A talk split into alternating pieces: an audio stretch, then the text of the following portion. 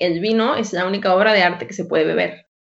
Hola, soy Andrea H. Paulín y esto es Mancharte,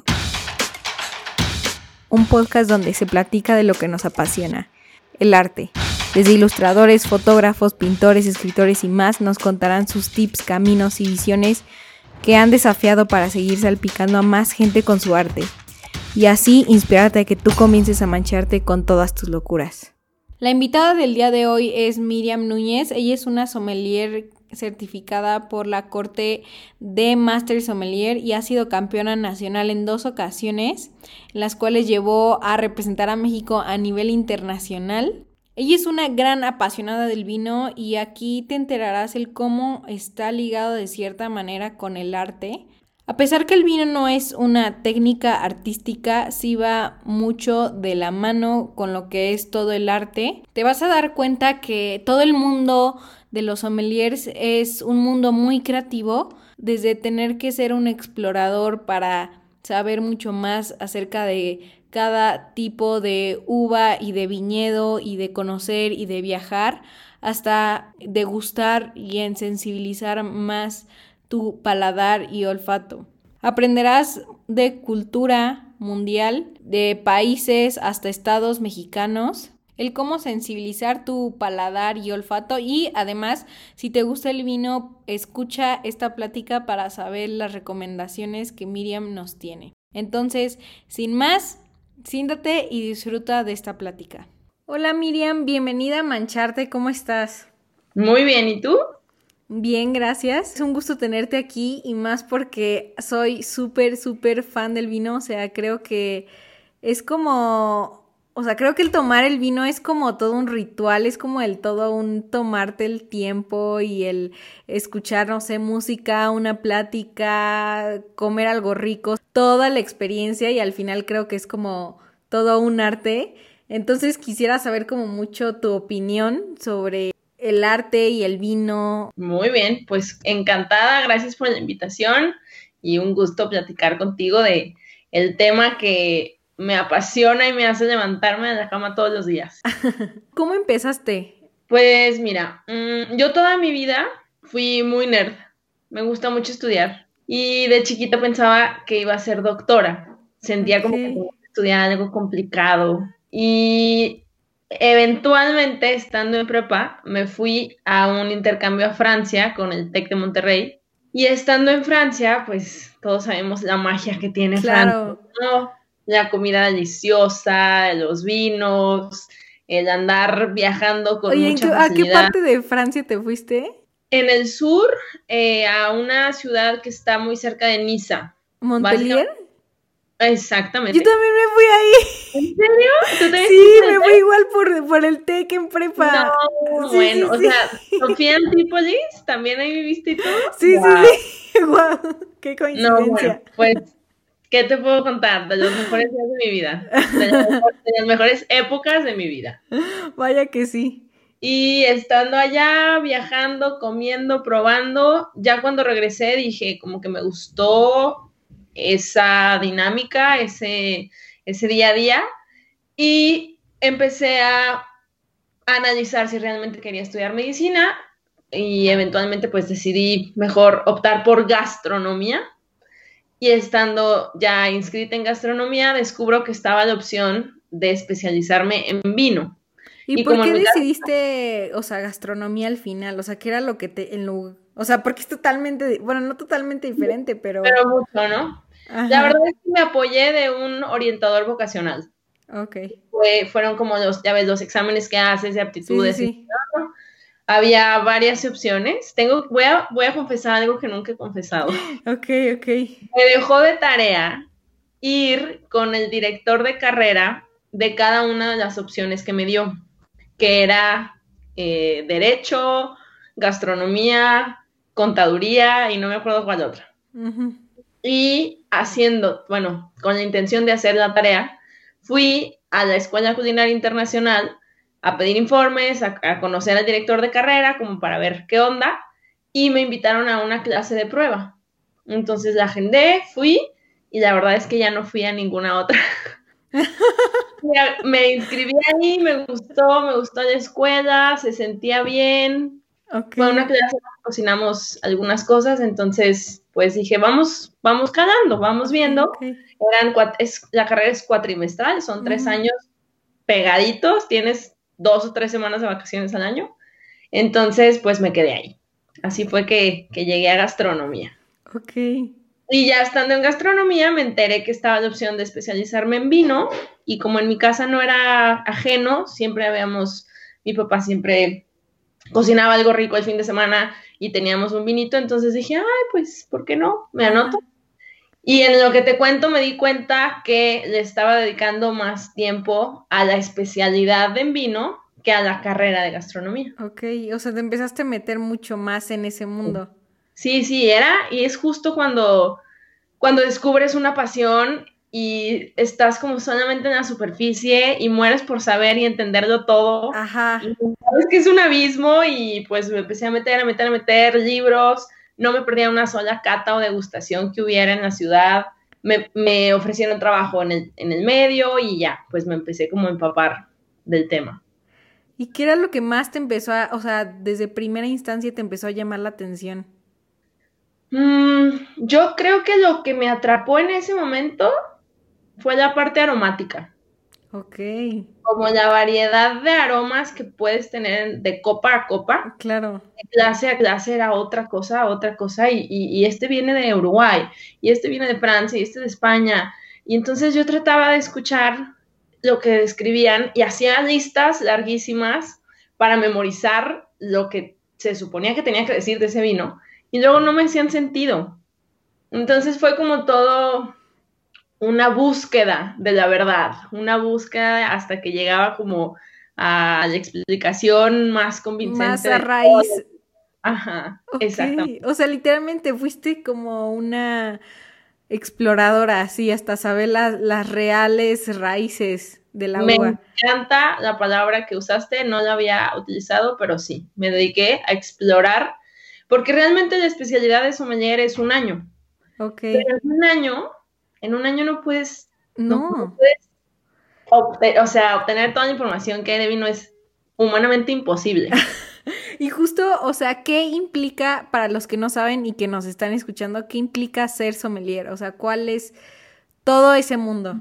Ok, el sommelier surge, eh, su papel en el origen es en el restaurante, en donde se encarga de todo el tema que no es cocina. Por ejemplo, el chef se encarga de su cocina, se encarga de hacer sus compras, del menú, especiales, todo eso lo marca el chef.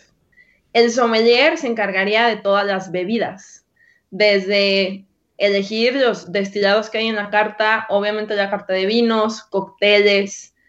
Nos podemos ir todavía más a detalle a, a variedad de agua, café, té, habanos, o sea, como todo esto que complementa a la cocina. Ok. Pero hoy en día hemos seguido explorando nuevos roles para el sommelier y ahorita hay muchos que se dedican a la parte de eh, que son escritores, que son mm, maestros, yo también me, me, dedico en buena parte a la docencia, a dar cursos y clases, que pues realmente no, ya no tenemos que estar en un restaurante como tal y podemos ser un experto en el área de bebidas. Yo me considero especialista en el área de vinos, es más que nada. Ok, ok. ¿Vas tanto a los temas de viñedos y de estar con la planta o, eso no, no abarca el sommelier? Sí, eso lo tenemos que entender porque realmente a partir de ahí es que se empieza a delinear un vino desde la planta donde está, o sea, te podría decir que es el 50, sino 60% del, del tema. Ok. Yo cuando digo que me especializo en vino, eh, tengo que entender todo ese asunto que le llamamos terroir, que es dónde crece la planta, y eso va a tener un efecto en la copa hasta con qué maridarlo, con qué alimentos disfrutarlo, cuándo tomártelo, a qué temperatura, todo eso es vino. Hay otras personas que están más especializados en destilados, en whisky, en tequila, otros en cerveza, otros en sake. Por eso hago la especificación de que, de que a mí está dentro de eh, la, la es el área de vinos. Ok. ¿Y qué es lo que más te gusta con lo que haces? Pues me gusta mucho que es muy dinámico, que no hay, no hay monotonía, no, no es como que me despierto y tengo una, una rutina y tengo que hacer esto, sino que todos los días es distinto. Sobre todo desde hace tres años que decidí independizarme. Trabajé antes en un par de distribuidoras para ciertas marcas, pero a partir, desde hace tres años empecé a realmente enfocarme a hacer eventos, a hacer cursos, a organizar degustaciones con los vinos que me gustan.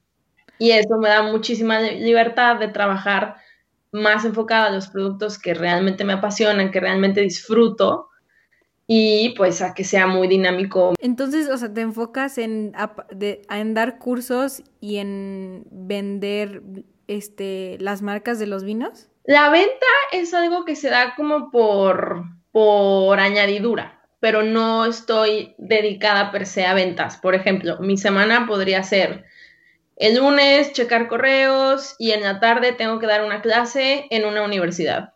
El martes a lo mejor tengo una capacitación para un, eh, algunos de los distribuidores de vino, llámese Vinos América y Europea, por parte de Ribera del Duero, que soy embajadora de la denominación de origen Ribera del Duero. Ah. Y a lo mejor en la noche es cumpleaños de un señor y quiere organizar una catita para sus amigos en casa. Entonces voy a su casa y les organizo una degustación. O sea, como todas estas facetas eh, para una empresa. Ahorita que, que pues con la pandemia que nos hemos puesto creativos para todo el tema de, posadas virtuales. Claro. Tengo varias agendadas la próxima semana que son para, pues para los trabajadores de varias empresas en donde nos vamos a conectar y vamos a hacer un brindis, pero todo en, de manera virtual. Les vamos a mandar sus kits de vinos, y yo me voy a conectar con ellos para explicarles cómo catar un vino, unos quesitos, unas necesitas para maridarlo. Entonces, así de dinámico y variado puede ser esto. ¡Ay, qué padre! Oye, ¿y cuál es la experiencia que más recuerdes? Este, o sea, como un momento en donde te ha llevado a vivirlo, lo de la parte del sommelier, o sea, no sé, una cata, un, un día que fuiste a un viñedo, o sea, ¿qué es lo que más recuerdas? Mm, yo creo que sí, lo que, lo que más me ha marcado es la parte de los viajes, porque me encanta viajar. Eso también lo descubrí estando en Francia. y ahora, y con el tema del vino, pues no hay como, puedes aprenderte de memoria la teoría y puedes leer mil blogs y ver mil videos, pero hasta que no estás ahí y no ves la misma imagen que viste en todos los libros, tú ya estás viendo ahí el río que hace la curvita y sientes el clima y sientes el viento frillito y ves que realmente el suelo está hecho de cuarzos, como te, lo contaron en la teoría, ahí es cuando se entiende todo, la verdad. Wow, y, como... Sí, me he tomado la molestia de ir a, a todas las regiones que puedo. De Francia ya nada más me falta Alsacia He ido hasta el origen, a la cuna del vino en Georgia, que es frontera con Rusia, en donde es donde literal están como los vestigios más antiguos de elaboración de vino. Tengo pendiente Armenia y pues entre, entre esos muchos otros. ¡Guau! o sea, qué padre que lo tomes como un incentivo para viajar y para conocer. Sí, la verdad es que a veces hasta hago trampa, hasta los viajes familiares les digo de que, ay, ¿qué creen? Es que aquí como a dos horas hay una región de viñedos, entonces vamos a ir hoy. Ya lo organicé, bueno. de que van a venir por escapada. ahorita ya llegaron. ¿Y cuál es el viñedo que más te ha gustado? Uy, eso sí está difícil, pero mm, yo creo que uno de los que más me ha gustado sería Ródano. Ródano, ¿en dónde, en qué país está? Ródano está en Francia Está en el sureste de Francia, arribita de donde vivimos. Okay. la región vinícola, que está eh, ahí cerca de donde está Niza, Cannes, que también está por ahí, y demás. Ese es Provence, se llama la provincia francesa. Y esa se especializa en vinos rosados. Y hacia arriba está el ródano. Y como es tan grande, se divide en ródano sur y ródano norte.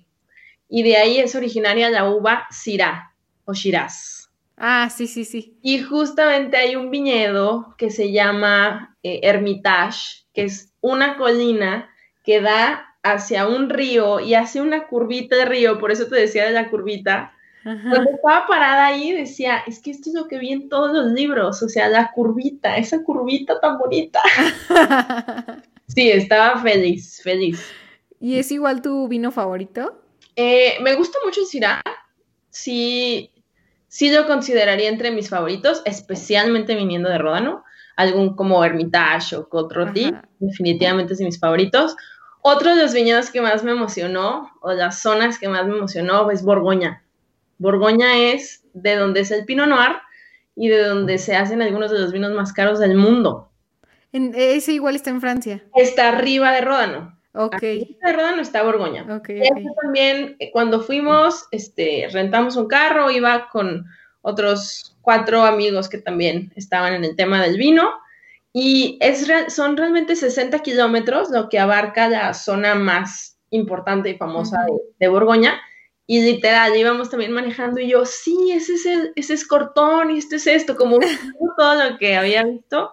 Y creo que esas zonas. Y ya para, para terminar, Boyolé. Boyolé que está abajo. Ok.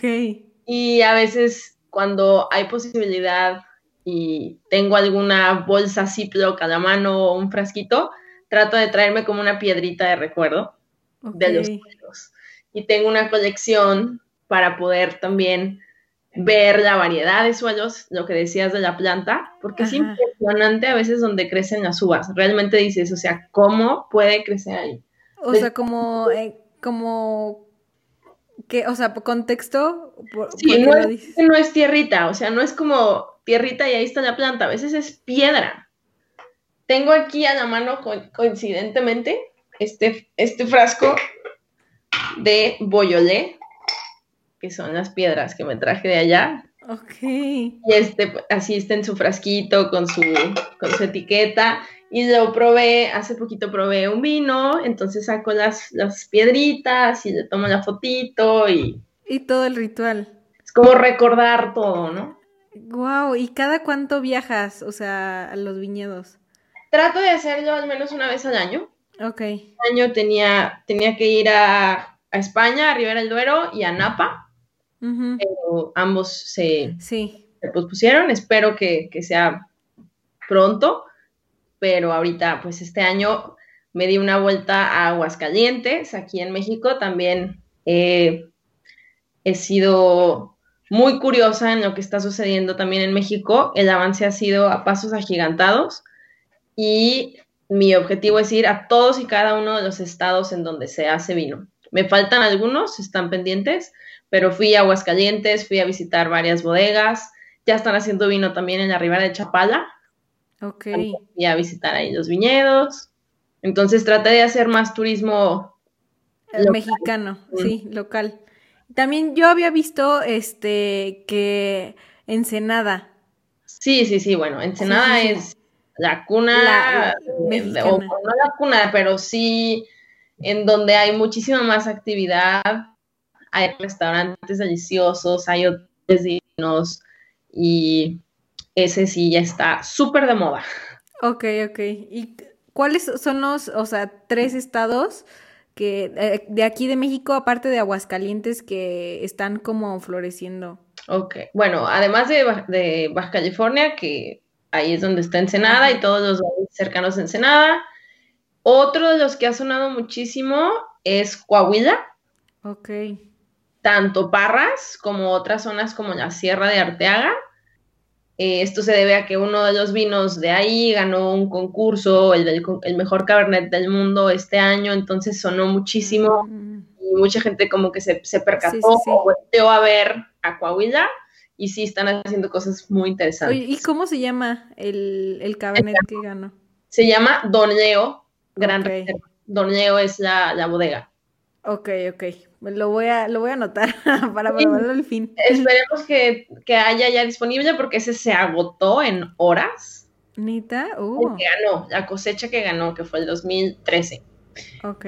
Pero, pues, el punto es tenerlo en mente y las siguientes cosechas seguramente serán igual de ricas. Ok. Ese es uno de los estados. Otro es Querétaro. A Querétaro Mm. fui, no recuerdo bien si el año pasado o hace dos años, pero también ya hay un chorro de bodegas y hay algunos que están haciendo cosas súper padres. Uno de mis chiqueados ahí es Vinaltura, que están haciendo espumoso método tradicional, espumoso método ancestral, vino de postre, blanco, tinto, como de todo, muy bien hecho. ¡Wow! Sí.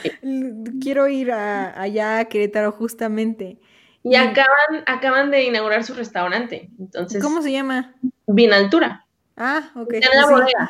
Está en la bodega y es una terracita y, y tienes vista a la Peña de Bernal, el viñedo. Ay. Está, sí, súper, súper lindo. Y hay otra bodega, deja ver si, si tengo por aquí a la mano eh, alguna de las fotos. Mm, que está haciendo vinos naturales en Querétaro. También una amiga me trajo una botella. Esa ¿Cómo- no la- o sea, como vinos naturales. Los vinos naturales son los vinos que se hacen procurando la menor intervención posible a la hora de hacer el vino. Porque la realidad es que el vino se ha convertido muchas veces en un producto como de fábrica, en un O producto sea, como químico. Sí, o sea, podríamos decir, hay muchos aditivos permitidos en el vino. Le puedes poner un poquito de acá y un poquito de allá. Esa es la parte no tan romántica del vino. Sí. Pero todas estas bodegas gigantescas que hacen miles y miles y miles de botellas económicos, normalmente tiene mucho que ver también ahí con como con un, un modelito que, que siempre sabe igual. Esos normalmente tienen muchos aditivos. Y el vino natural es como un volver a lo básico, en donde si tienes una buena uva, una uva sana, una uva contenta en donde está creciendo, y eso simplemente le acompañas a que se convierta en vino, ese sería un vino natural. O sea, si, si está acidito, se queda acidito, nada de que le corriges la acidez. Si no tiene mucho color, así está bien.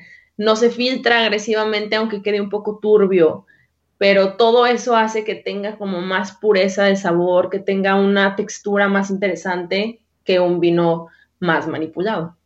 Ok. Y a la hora de comprar un vino, o sea, ¿qué, qué tips recomiendas? Ejemplo, si, o sea, si no es como, si no lo acompañas tal cual con una comida como carne o así, o sea, que solo es como para celebrar, digamos. Para, como para beberlo sin alimento. Ajá. Ok, bueno, en ese caso, en esa situación de consumo, me iría por un espumoso, Ok. porque es un vino que no te pide comida, que te puedes tomar y disfrutar solito, y que este tema de las burbujas tiene como un aire muy festivo, muy, muy agradable. Y me iría por un prosecco. Prosecco es la denominación. En el tema del vino, en el viejo mundo, hablando de viejo mundo, es pues principalmente Europa, Ajá. se manejan o se comercializa el vino en base a regiones. Porque tienen tantos años haciéndolo que realmente el nombre de la región es el que le da como el estilo al vino. En el nuevo mundo, en Chile, Argentina, México, Estados Unidos y demás, se venden en base a uvas.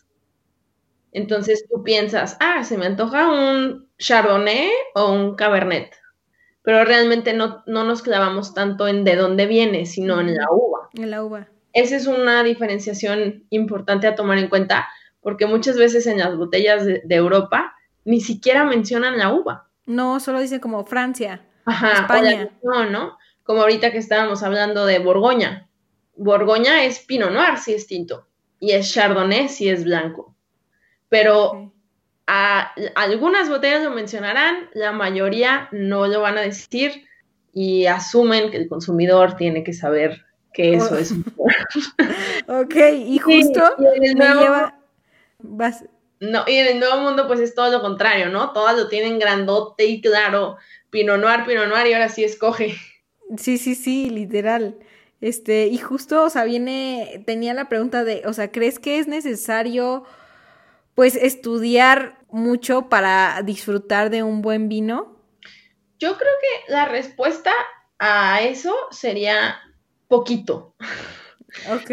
Porque el vino es, es un alimento, o sea, es algo que tenemos, que nos ha acompañado al ser humano durante miles de años. Los vestigios más antiguos que hay datan de hace 8000 años, pero seguramente antes de eso también ya empezábamos a hacerlo de manera muy precaria y a lo mejor no hay vestigios, pero no dudo que sucedía, porque la vid es una planta súper antigua.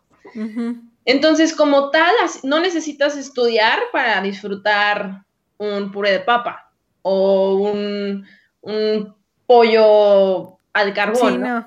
Entonces, como parte de alimento, si, si consideramos el vino como alimento, pues no, una copa siempre va a ser refrescante, rica. Pero volviendo a lo que tú, a tu introducción, esta, esta parte como de arte. Ajá. si, si tú ves un cuadro y no tienes ni idea quién lo hizo, nada más ves ahí unos rayones, a lo mejor te pasas de largo.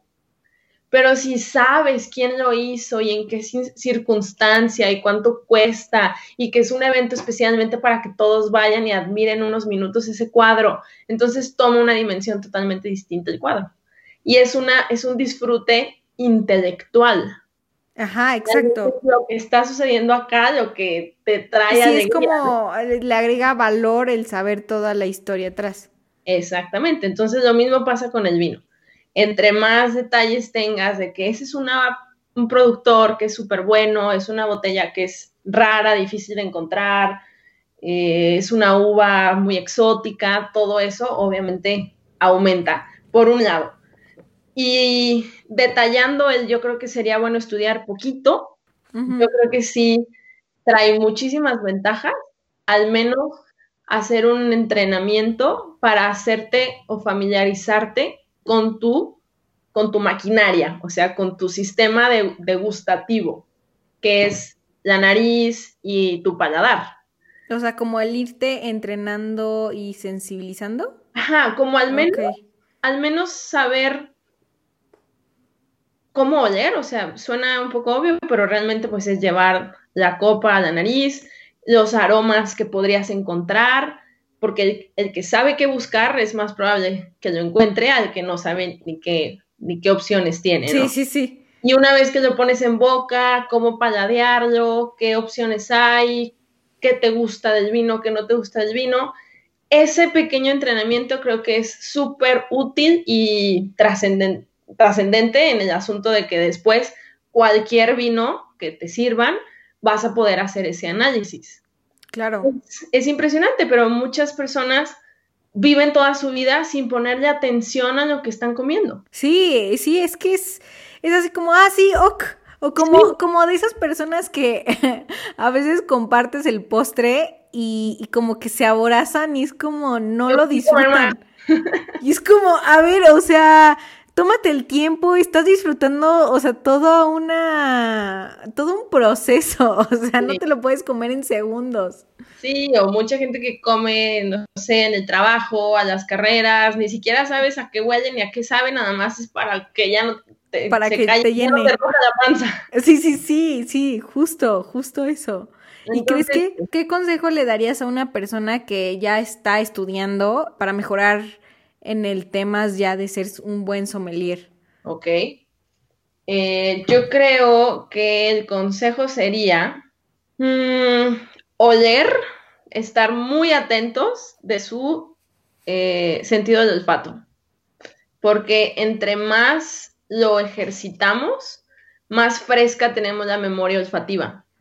Entonces, cuando tienes una copa, muchas veces te pasa que dices de que, ay, yo sé, yo he oído esto antes, yo sé qué es, yo sé qué es, pero no le puedes poner nombre. Cuando lo que haces en tu día a día es estar muy atento a los aromas, es más fácil ponerle una etiqueta cuando aparece en tu copa.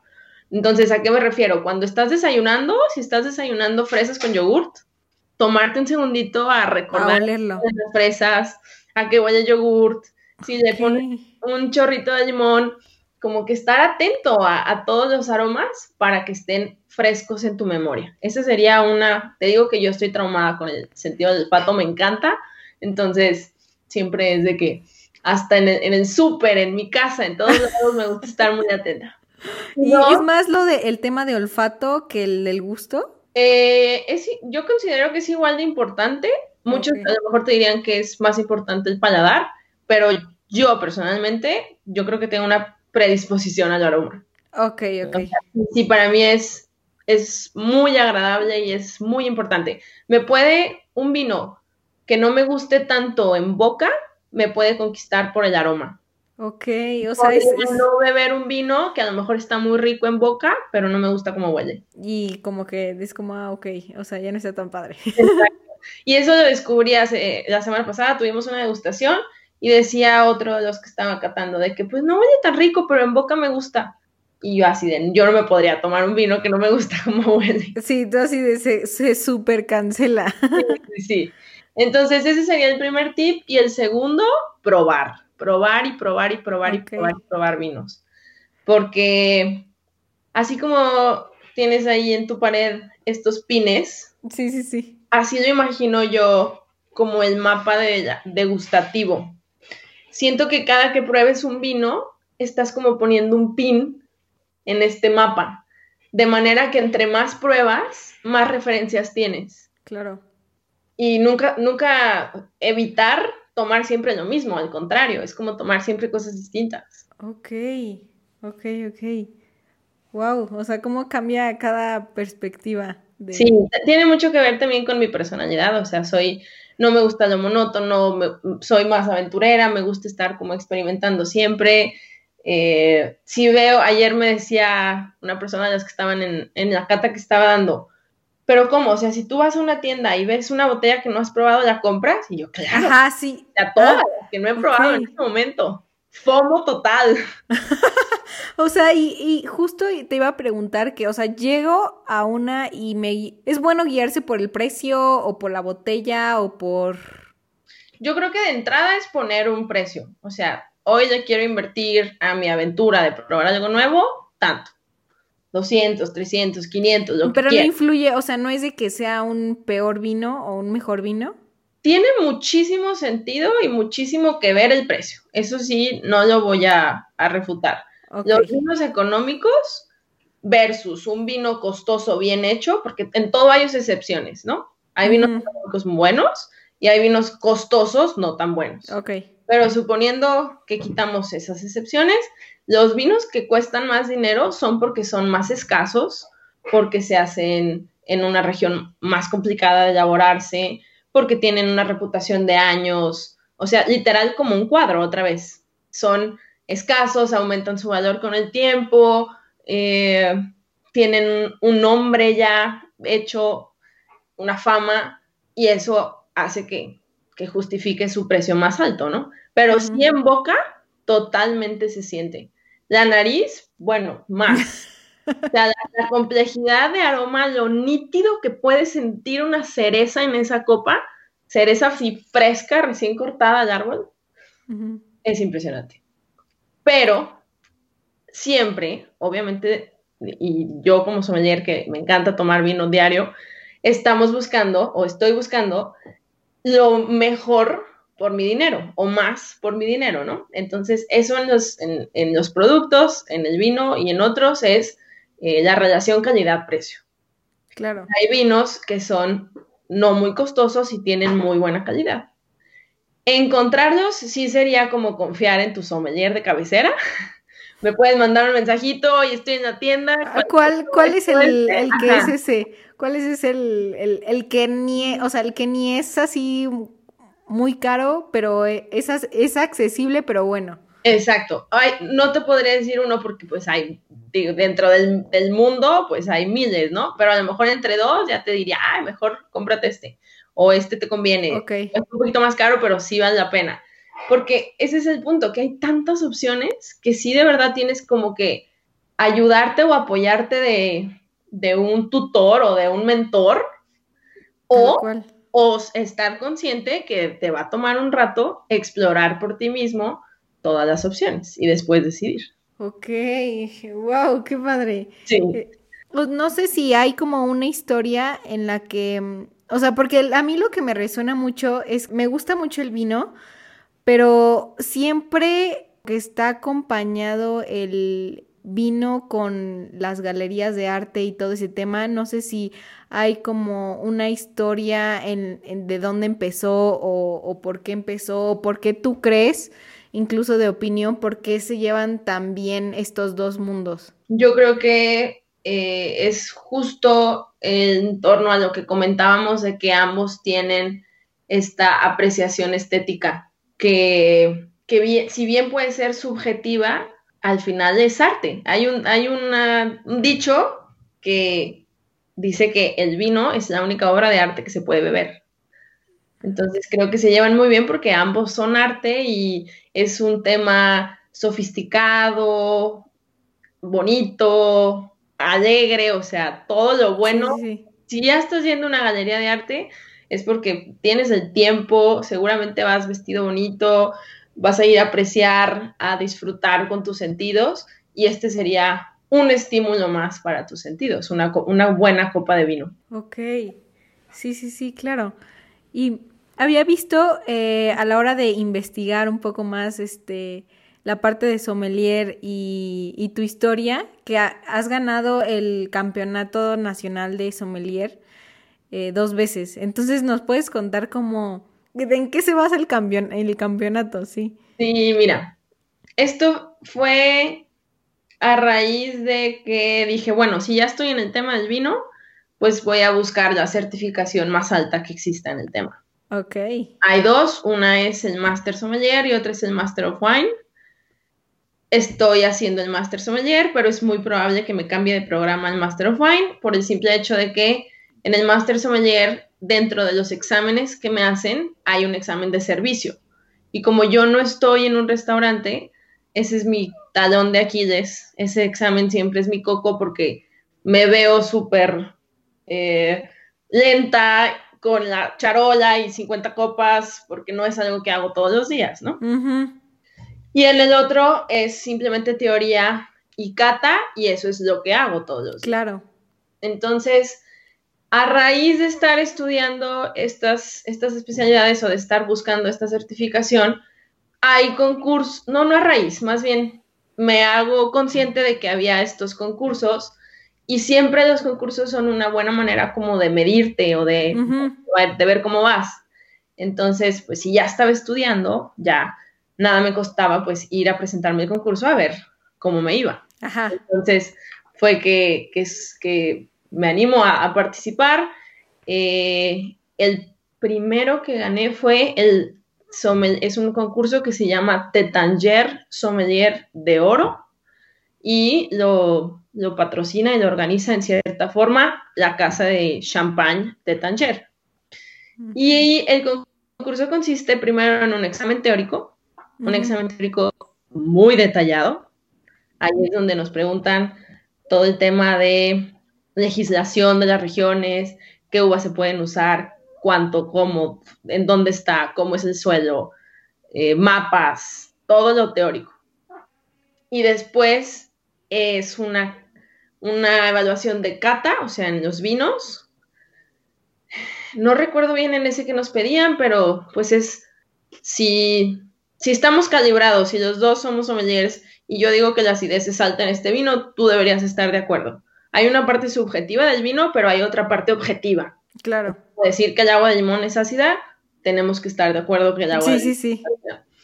Y también había una prueba de servicio con unos jueces sentados en una mesa, les teníamos que preparar unos cócteles y preguntarles qué vino querían, descorcharlo y así.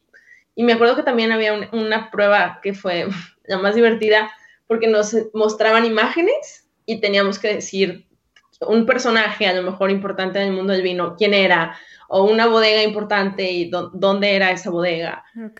Y pues al final, afortunadamente, salí ganadora y eso me llevó a Francia. Mi premio fue ir a Francia a algunos de los viñedos que te conté hace un ratito. Ay, qué increíble. Y vi que también hay como algo mundial, ¿no? O sea, que es... Sí, el, el otro concurso que gané fue un selectivo nacional de una asociación gastronómica que se llama la Chaîne de Rotisseurs. Y gan- yo fui la seleccionada mexicana para participar en el concurso mundial. Entonces yo representé a México en ese concurso. ¡Guau! ¡Qué increíble! Aparte es de lo que te gusta. O sea, literalmente fue como go big or go home. Exactamente.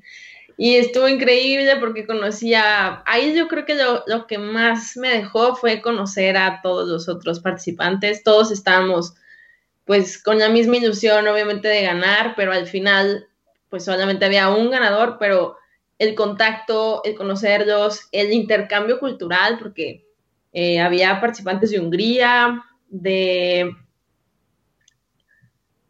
¿De dónde era esta chava? Finlandia, creo.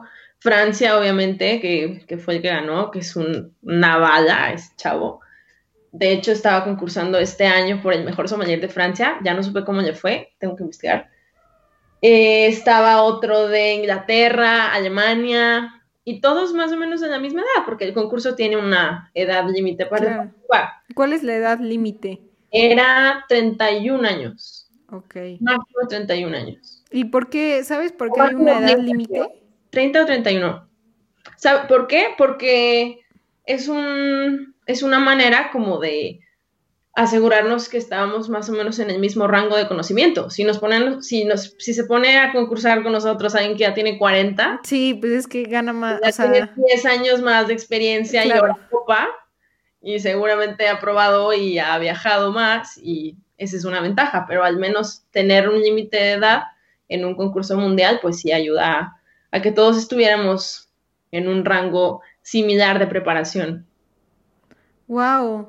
¿Y tienes algún como sueño en torno a, pues, a todo lo del sommelier? O sea, como de quisiera tener mi vino, mi restaurante, no sé. Yo creo que la certificación, Ok. cualquiera de estos dos, eh, sería como la palomita, así, el check al El pendiente. check, el punto, el bucket list. Porque, pues realmente, como te contaba, disfruto mucho estudiar, entonces se me hace que si está ahí y yo no voy por ella, es un poco como, como, ¿por qué no? Como, como que te- casi casi tengo que hacerlo porque podría. Ok, así como de está en mi camino, o sea, es como hacerme la ciega y... Sí, y yo sé que, lo- que, que si estudio, se llega ahí, o sea, lo he hecho Claro, toda mi vida, ¿no?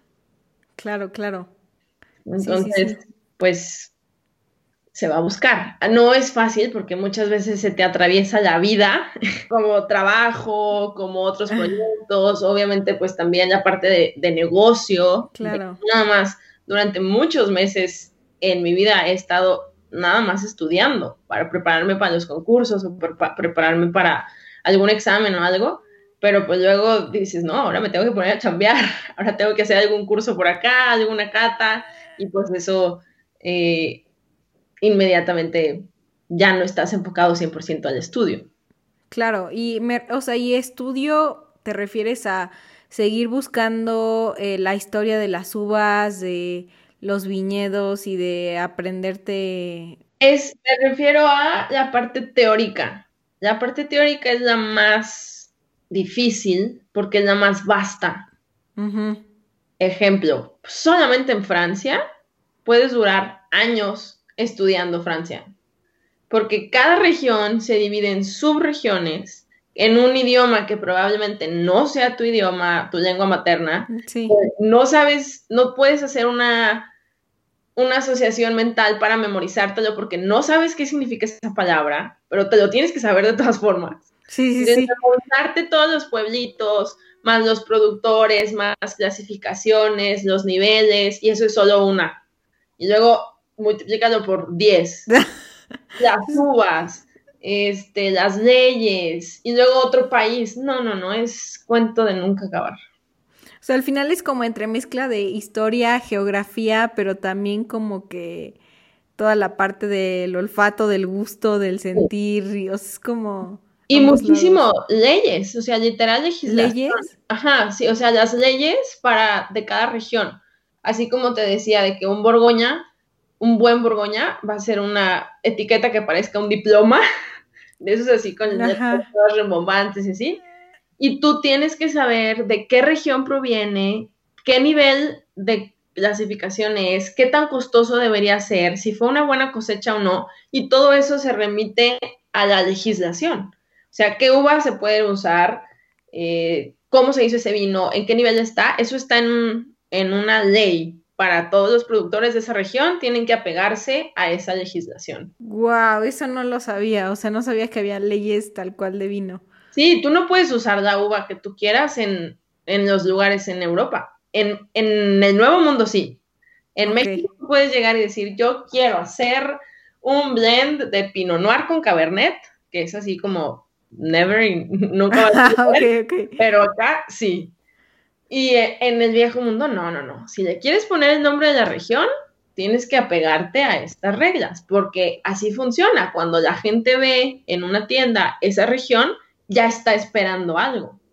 No puede ser como huevito kinder de a ver qué se te antojó a ti. Ok. Wow, hasta en el mundo viejo es como muy, muy, muy cuadrado, ¿no? Sí, sí, sí, sobre todo el viejo mundo súper cuadrado. Wow, no, no, o sea, no lo, no lo había pensado. Y esto ya, o sea, ya para terminar, esta pregunta me encanta hacérsela a todo el mundo, a todos los que están aquí. Este, mundo mágico en el que vivirías. mundo mágico. Híjole, creo que soy tan nerd que vivo en el vino. ¿Qué opciones tengo de mundos mágicos? no sé, algo que implique, no sé, Francia o algo. Donde haya cascadas de vino, se puede. se puede, se puede, es tu mundo mágico. Ok, a ver, mi mundo mágico sería un mundo en donde no engordas Ok. Puedes probar vinos y comida todo el día. Y, todo lo que tú te imaginas aparece en tu copa. De que se me antoja ahorita un vino de champagne cosecha 2000 y que apareciera.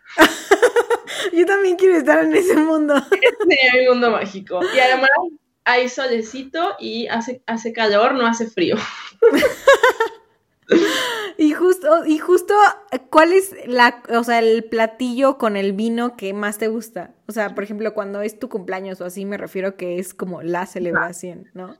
la ah. comida. Uf, mm, ¿qué será aquí? Mm, mm, no tengo uno porque soy bien tragona, pero pues probablemente algo de algo italiano como pasta, unos unos ravioli, a ver, espera, algo más, más, más, este, que me identifique más con él. Mm, me gusta mucho la comida mexicana, pero es como muy de garnacha. Sí, sí, sí. Entonces, eso va muy bien con blancos o rosados. Si fuera un vino tinto importante, le cocinaría a lo mejor un estofado o algo con cordero, o literal de que un buen corte de carne a las brasas también. Ok, ok. Pero no, no, no puedo definir así como un platillo favorito. Es que es muy difícil, es, es una pregunta muy difícil, o sea... Me gustan mucho de camarones, podría ser algunos, o sea, una preparación de algo a base de camarones y un vino blanco chardonnay de Borgoña. Eso sería muy buena Ok, y ya, y ya así ahora sí, eh, ¿qué ¿Qué vino mexicano recomiendas ahorita en estos días? Ok. Mm, mm, mm. Un tinto, bueno, es que yo soy fan del tinto.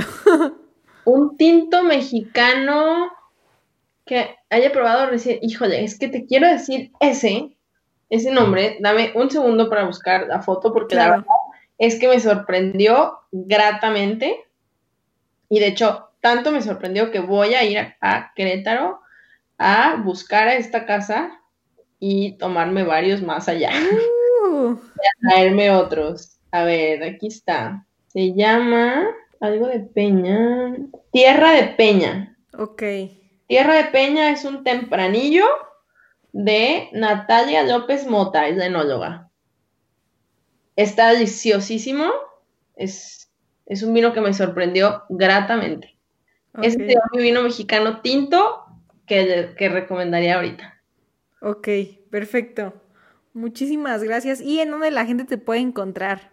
Me pueden encontrar a través de mi Instagram como Miriam Sommelier, Miriam con I latina, las dos I, Sommelier con doble M, todo pegadito, Miriam Sommelier. Y pues ahí comparto todas mis aventuras en el tema del vino.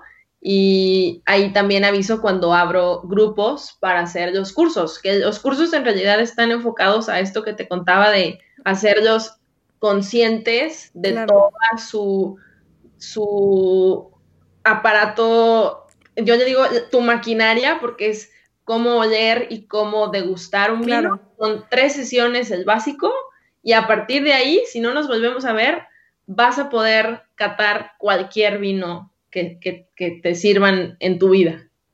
Ok, yo creo que yo sí voy a ser aprendiz. No, la verdad es que vale mucho la pena porque está, he, he, pulido y cambiado y modificado durante años y ahorita es así, me encanta cómo queda porque, porque sales sintiéndote poderoso, de que ya sabes cómo está la onda. ok, ok, está bien, perfecto.